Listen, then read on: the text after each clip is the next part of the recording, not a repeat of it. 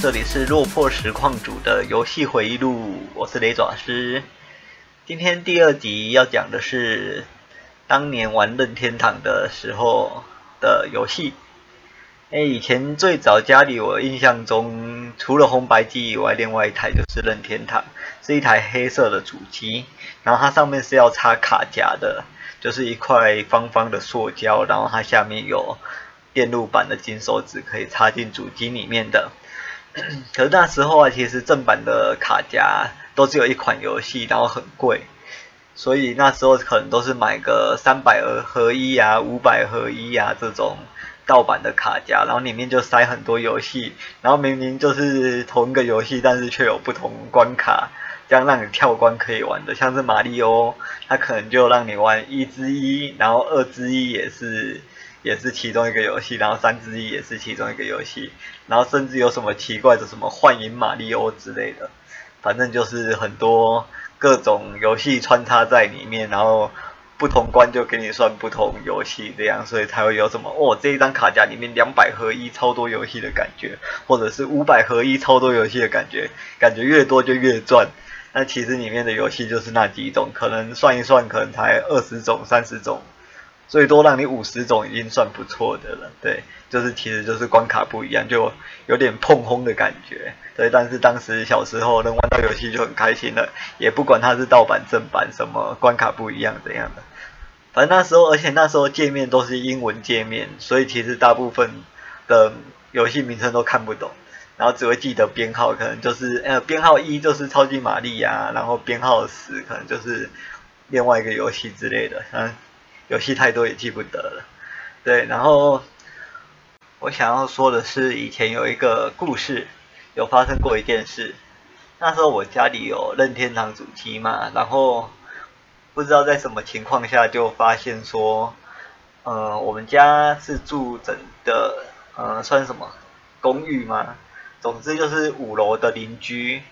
就是跟我们住同一栋的五楼的人，好像也有玩游戏。就是也有任天堂的主机这样，然后就跟他借了一块游戏卡夹，然后那一块游戏卡夹好像是什么超级玛丽欧第八代还是第九代还是第六代忘记了，反正就是代数很扯啦。然后那里面的游戏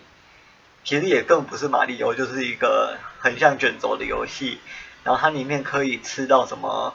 黑桃啊、梅花、爱心、方块的之类的道具这样，可是详细内容我不记得。反正就是一款也是很像卷轴、很像马里奥的游戏，但是他们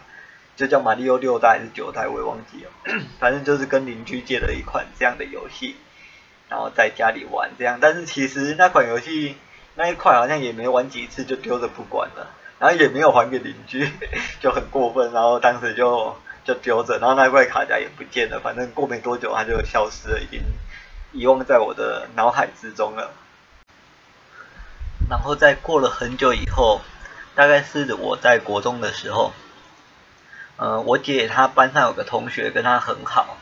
然后他们就在就出去逛街这样。然后可是逛街的地点离我的那个旧家很近，就是我说的跟他借卡夹的那一栋，就是跟邻居借卡夹的那一栋。公寓很近，这样，然后我姐就跟她同学一起散步，就走到那一栋旧的住处。我姐就跟她的朋友说：“这里就是我的旧家。”然后她的朋友当时相当惊讶，因为这一栋也是她的旧家，她以前也曾经住在这边过，就住几天这样，因为就是亲戚的家里，然后有来住过。然后结果就发现说那一块卡夹其实是他当就是我姐朋友他当天想要玩的一款游戏，但是却被我们借走了。然后他从此就再找不到那一块卡夹，也都没有再玩到过，就被我们借走了。这样就很扯。然后多年后这样相遇，才知道那块卡夹的下落。但是他始终没有玩到，我也始终不记得那一块卡夹被我们丢到哪边去了。然后就觉得 哦，人生有这样的一个巧合也是蛮特别的，就这样建立在一块不知道什么的盗版卡夹上面，所以我觉得这个经历也是蛮特别的，特地说出来跟大家分享一下。所以其实都住在一个地方，就是很小，什么事情都很容易遇上，所以不要做坏事，很容易被遇到的。好，今天我想分享的就是这件小事情。希望今天这则故事你会喜欢，然后帮我分享给你的朋友听。那如果你有想要分享的故事，也欢迎留言给我，并对我写下评价。感谢您的收听，拜拜。